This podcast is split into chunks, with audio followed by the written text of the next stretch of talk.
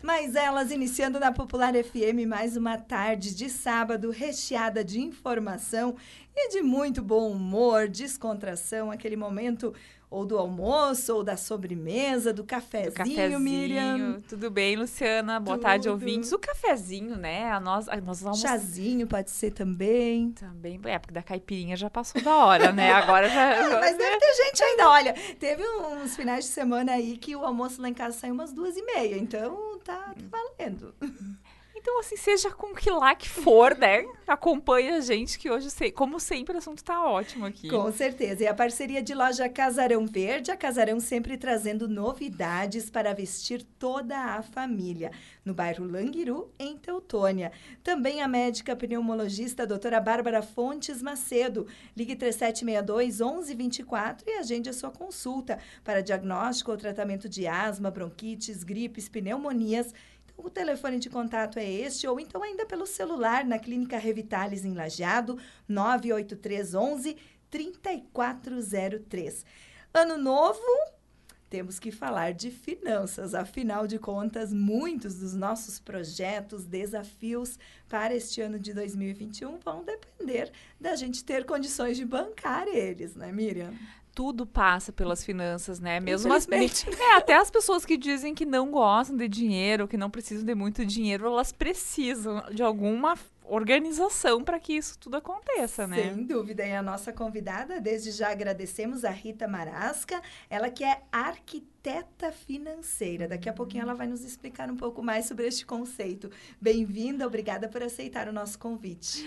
Obrigada, Luciana. Obrigada, Miriam. Obrigada aos nossos ouvintes. Que bom iniciar o ano de 2021 compartilhando com vocês e sobre um assunto que eu sou apaixonada e que sim é um muito importante para que de fato a gente faça aí um ano de 2021 diferente e que a gente consiga então atingir os nossos desejos, os nossos objetivos, os nossos sonhos. Uma alegria estar aqui compartilhando com vocês. E de onde vem esta definição arquiteta financeira? Um pouquinho diferente do que a gente está acostumado no mercado, né? Na verdade, não sou formada em arquitetura, minha formação é em administração e gestão empresarial. Só que ao longo dos meus processos de mentoria, eu comecei a ouvir das minhas clientes que eu não era só uma mentora, que eu não era uma educadora, que eu não era uma coaching. E aí veio a questão, então o que, que eu sou, né? E aí, casualmente, esse insight de construir algo novo, né, do que a gente está acostumado já a ouvir sobre profissões, veio de uma cliente minha. Por quê? Porque a Rita hoje, ela, eu trabalho voltada ao comportamento financeiro. Então, na verdade, eu faço uma desconstrução e uma reconstrução de todo o emocional relacionado a dinheiro. Uau. Então, a arquitetura ela veio por isso, porque a gente realmente tem que ir na base, né? Então, eu vou lá na base com as clientes, com as... a meu foco hoje são mulheres, são empreendedoras, empresárias. Então, eu vou lá na base com elas entender como que na vida dela elas formaram esse padrão em relação a dinheiro, a finanças.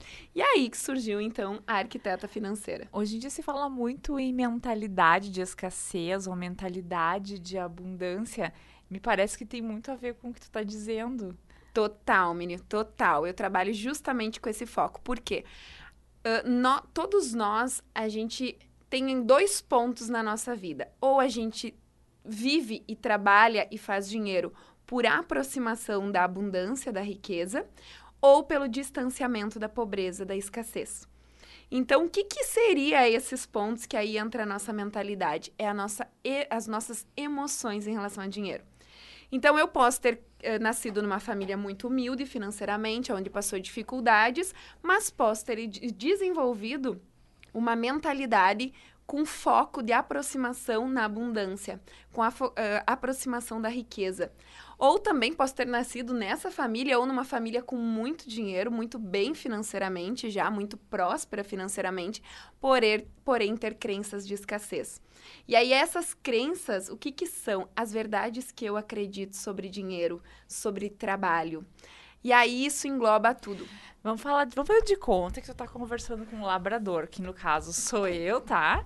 E aí vamos usar o exemplo, quando a gente fala de dinheiro e de escassez, a gente parte do princípio que se tratam de situações financeiras menos favoráveis, po pobreza ou dificuldade. Eu posso buscar dinheiro, organização financeira porque eu quero enriquecer ou melhorar de condição de vida, ou porque eu quero me porque eu, porque eu não quero ser pobre, porque eu não quero ter escassez. São duas mentalidades. É isso, essa é a diferença essencial, assim. Isso, na verdade, o que que acontece? Perfeito teu exemplo, até para a gente conseguir trazer um exemplo muito prático para as pessoas que estão nos ouvindo. Quando eu tenho uma mentalidade de escassez, o meu foco sempre vai estar no que eu não quero. Então, eu não quero ter dívidas, eu não quero ficar sem dinheiro, eu não quero passar necessidade, eu não quero passar fome. E aí o que, que acontece? Nós vamos materializar na nossa vida tudo que a gente não quer. Por quê? Porque esse é o nosso alvo. O cérebro, ele não reconhece a palavra não.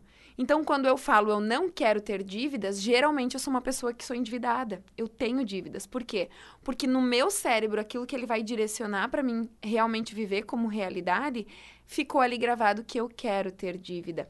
Então, olha como é complexo o que a gente traz agora para o mercado é compreender que quando a gente fala de finanças, de escassez, mentalidade de pessoa rica, próspera, nós não estamos falando em saldo bancário. Antes de eu materializar o saldo bancário, o meu dinheiro lá em conta, eu preciso me sentir abundante. Eu preciso me sentir em estado de espírito próspero.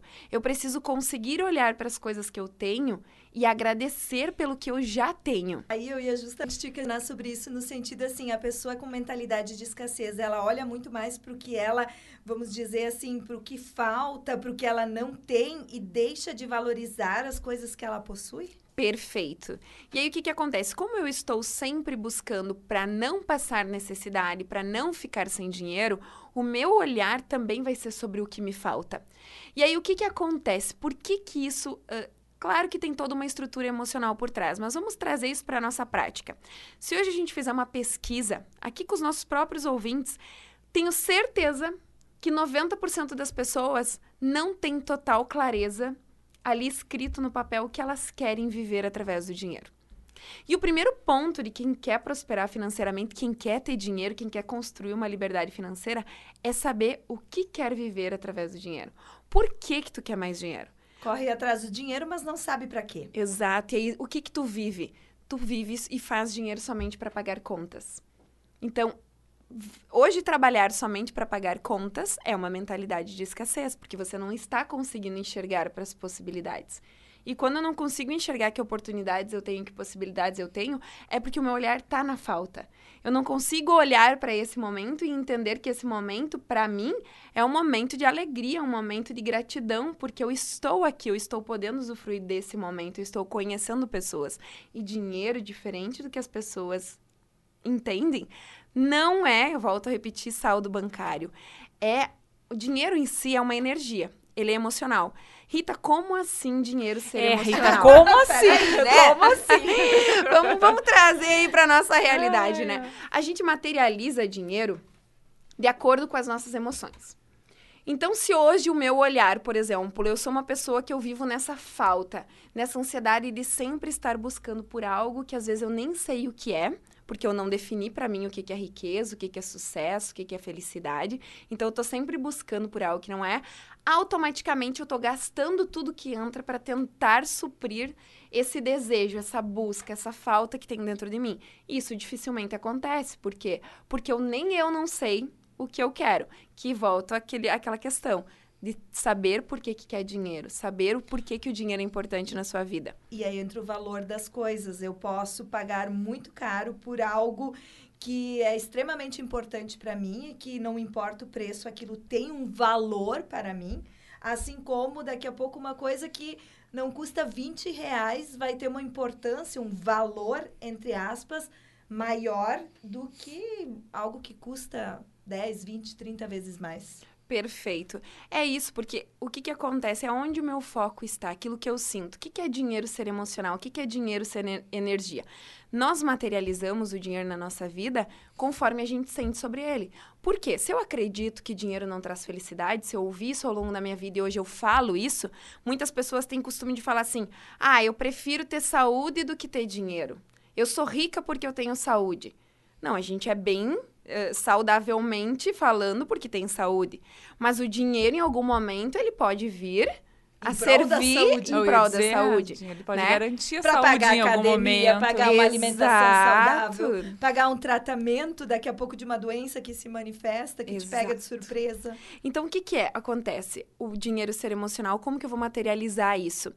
Então, vamos lá, vamos usar esse mesmo exemplo, que dinheiro não traz felicidade. Se eu sou uma pessoa que penso sobre isso e que falo sobre isso, o que, que nós buscamos na nossa vida, durante toda a vida? Ser felizes. Se na minha, na minha cabeça e no meu sentimento sobre dinheiro, dinheiro não traz felicidade, automaticamente, dentro de mim, dinheiro e felicidade não cabem no mesmo espaço. O que, que eu vou fazer? Posso até fazer, que a gente não ganha, na verdade, dinheiro, a gente faz dinheiro. Posso até fazer dinheiro, só que eu preciso me desfazer dele.